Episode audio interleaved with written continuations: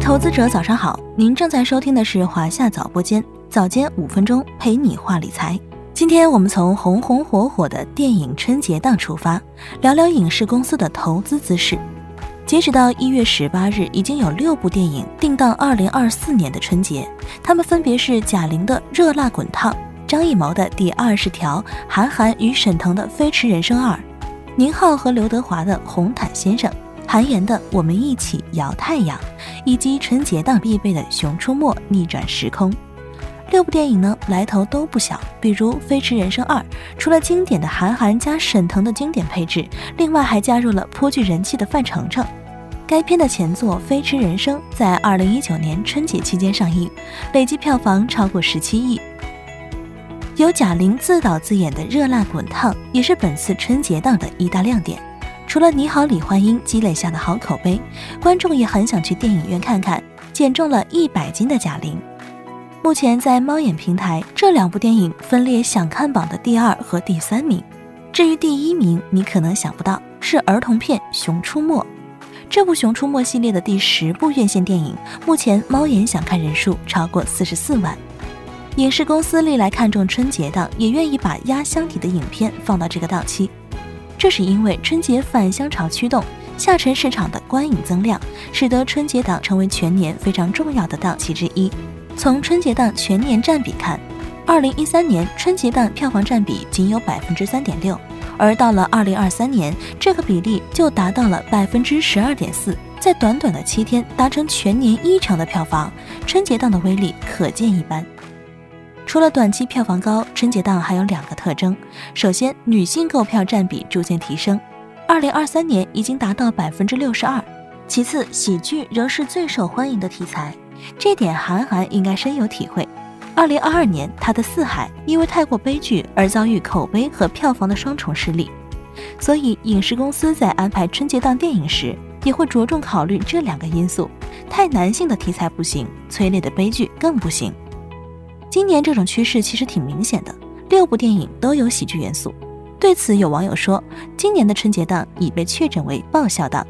那么，站在一个二级市场投资者的角度来看，该如何看待春节档呢？小夏认为应该关注以下三点：第一，筛选主出品方。电影投资成本大，为了分散风险，一般出品方都有很多家。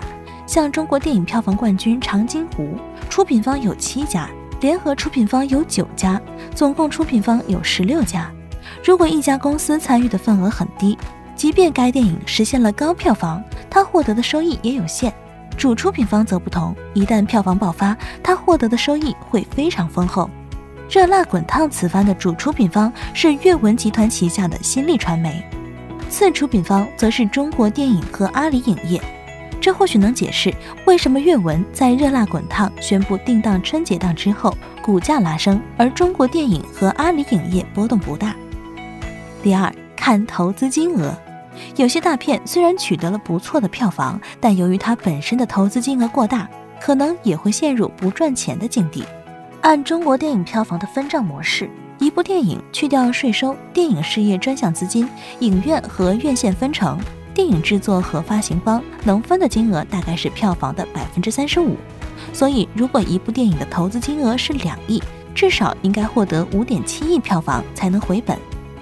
第三要看市场预期，有些电影呢虽然取得了不错的票房，但出品方公司股价一开盘仍是大跌的，这可能跟市场的预期有关。如果市场本来就预期你的电影能获得三十亿票房，你最终拿下了二十五亿的好成绩。仍然是不及预期的。总体来看呢，看票房投资是一件不容易的事情。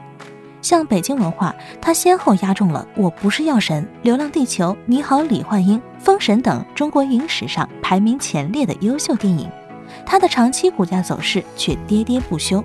原因很简单，公司的业绩并不稳定。一部高票房电影固然可能增厚公司短期利润。但另一部票房毒药也可能把这部分利润吞噬。放眼全球，长期以来业绩最稳定的影视公司可能是迪士尼。凭借着超级 IP 的续作，迪士尼电影一直以来的票房都不错。但到了2023年，因为漫威表现不佳，迪士尼还是遭遇了滑铁卢，票房冠军的头衔被环球所取代。说到这里，你觉得今年哪部电影会成为春节档票房冠军呢？好了，今天的节目到这里就要结束了。关注华夏早播间，开启投资每一天。我们下期再见。